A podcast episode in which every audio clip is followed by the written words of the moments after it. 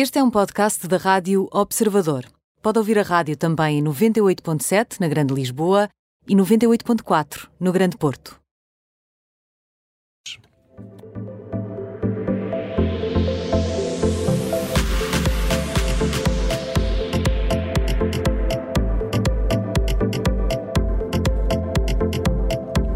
Mundo dos famosos em três temperaturas todas as tardes na Rádio Observador e hoje com a Carolina Carvalho. Carolina, bem-vinda, bom ano, ainda não tínhamos falado. Ainda não, olá, bom ano. Bom ano. Olha, uh, vamos começar o nosso termómetro, deixa cá ver. Ah, pois claro está, a realeza e uh, os duques de Sussex, sempre nas bocas do mundo. Há novidades de Meghan, é isso? Uh, de Meghan, de Harry e, para sermos mais precisos, uh, da fundação de ambos, a Archwell. É que, segundo o jornal The Times, a fundação angariou menos de 50 mil dólares no seu primeiro ano, o que, feito o câmbio, dá uh, quase 45 mil euros. Ah, mas isso para pessoas que têm tantos projetos, para ajudar tantas pessoas, não me parece muito. Uh, pois, e ainda por cima, o jornal britânico conta que Meghan e Harry, quando ainda eram membros da família real, tinham uma fundação conjunta com os Duques de Cambridge, mas quiseram separar-se e em 2009 abriram a sua própria fundação, a Sussex Royal. Entretanto, com as mudanças na vida do casal, a fundação acabou e gastou cerca de 50 mil euros em taxas legais entre junho de 2020 e junho de 2021. Ou seja, feitas as contas, foram gastos superiores ao valor que a nova fundação conseguiu angariar. Hum, isto com a fiscalização da Segurança Social cá já estava fechada, mas pronto. mas eles, eles tinham um, um, um, contrato milionário com a Netflix, Netflix e com a Spotify, certo? Com o Spotify, aliás. É verdade. Não sei se repararam que ficou Netify. Olha, olha, pode ser aí uma coisa. Uh, segundo a mesma notícia, o contrato com a Netflix rondava até os 90 milhões de euros e o da Spotify, uh, do Spotify, uh, rondava os 20 milhões e ambos são de 2020. Uma pessoa falou em nome do casal e esclareceu algumas dúvidas. Por exemplo, disse que a fundação nasceu em 2020 e não teve qualquer atividade financeira nesse ano. Uhum. Também lembrou que a Fundação de Caridade está separada das empresas que o casal também possui, como é o caso da Archwell Audio e da Archwell Productions. É assim que se fazem negócios, amigos. Uh, tudo distribuído, por, não, não vai estar tudo no mesmo saco, não é? é. Os ovos todos no mesmo cesto. Isso é, é a teoria do Mário Soares, não é? Exatamente. Mas era para eleições, não era para. Carolina, vamos lá ao morno, onde está Lily Collins. Outra vez, temos falado muito dela. É verdade, é que a atriz esteve esta terça-feira à noite no talk show do James Corden. E há mais novidades sobre a sua série Emily in Paris, não é? Bom, ela falou de muita coisa. Falou de momentos em que esteve com a Princesa Diana e com o Príncipe Carlos, quando era criança, porque o pai, o músico Phil Collins, colaborou várias vezes com a Fundação do Príncipe. Uh, contou que andou a, a, nadar com baleias. Ah, namorar era estranho, sim. Namorar, namorar com a Princesa Diana, bom, nunca se ai, sabe, ai, não é? Ai, ai. Uh, depois, no fim, lá falou, claro, uh, da série da qual é protagonista e produtora, a Emily in Paris.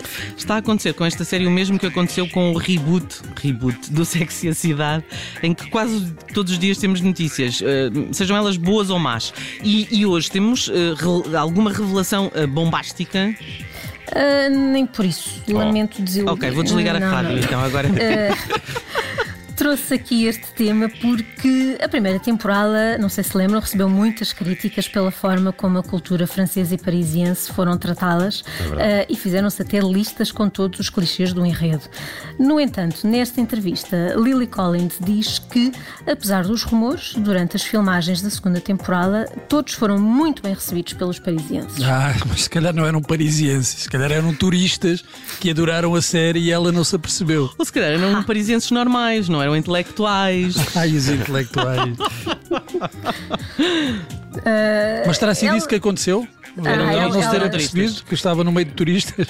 Para ficar esclarecido, ela explica que durante o tempo em que estiveram a filmar em Paris, as regras da pandemia não permitiam viagens e ela e a colega e amiga Ashley Park, que hum, interpreta a personagem Ming na série, eram quase as únicas americanas até em França. A sério, os americanos uh, têm um umbigo gigantesco. Somos os únicos que cá E não é estão. Paris, é a França toda, não é? A França inteira, sim. E conta que os parisienses até iam ter com elas, muito entusiasmados, e as tratavam até pelos nomes das personagens da série. Hello, Mindy, ça va? Há de ter sido Ça va assim, bien? eh, algo parecido. Vamos lá deixar a Lily Collins e eh, ir ao frio do nosso termómetro, onde está a Charlene do Mónaco. Então o que é que se passa? Bom, eu espero que não se importem de ainda termos eh, sons de Natal. Nada. Não, até Mas- amanhã é possível. Depois da manhã é que acabou. A partir de dia 6 é que É. dia 6 é o limite, não é? É, dia 6 é o limite. É que a notícia que eh, traz hoje aqui a Princesa do Mónaco é boa e está relacionada ainda com as festas, porque ficamos a saber agora que Charlene teve a visita do marido e dos filhos no Natal e no Ano Novo. É lá, então eh, ela continua fora do Principato, é isso, não é? Assim, nós temos estado a acompanhar, não é? Ela está desde o início de novembro numa instituição, alguns na Europa, não se sabe qual nem onde, a recuperar dos largos meses que esteve doente e afastada da família. Ah, e a revista Ola conta que o príncipe Alberto e os dois filhos do casal, os gêmeos Jacques e Gabriel, de 7 anos, estiveram com a princesa nos dias 23 de dezembro e 2 de janeiro. Hum. Quando se diz que ela está numa instituição a, a recuperar, eu penso sempre que o tipo a meteu num manicômio. Desculpem. Já, já vi filmes a mais. Não sabemos ainda, não é? Ah, bom, essa parte de pelo menos ter visto os filhos ah, já é uma boa notícia. E porquê é que isto está no frio então, Carolina? Está no frio do nosso termómetro porque, segundo a revista espanhola, a princesa não estava com os filhos já há cinco semanas e agora ambas as visitas foram muito rápidas. A de dia 23 durou apenas 4 horas. Terá sido, com certeza, pouco tempo para matar saudades e saber todas as novidades que os pequenos tinham para lhe contar.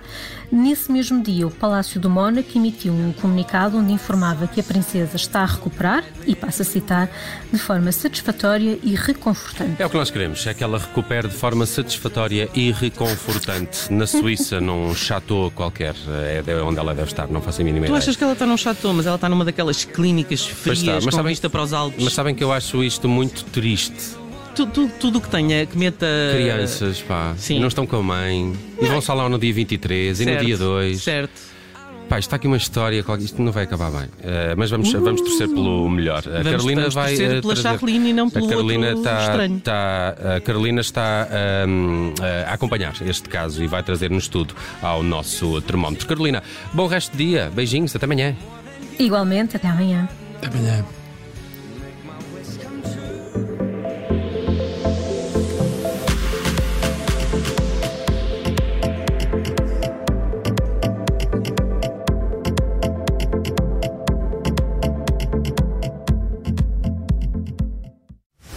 Rádio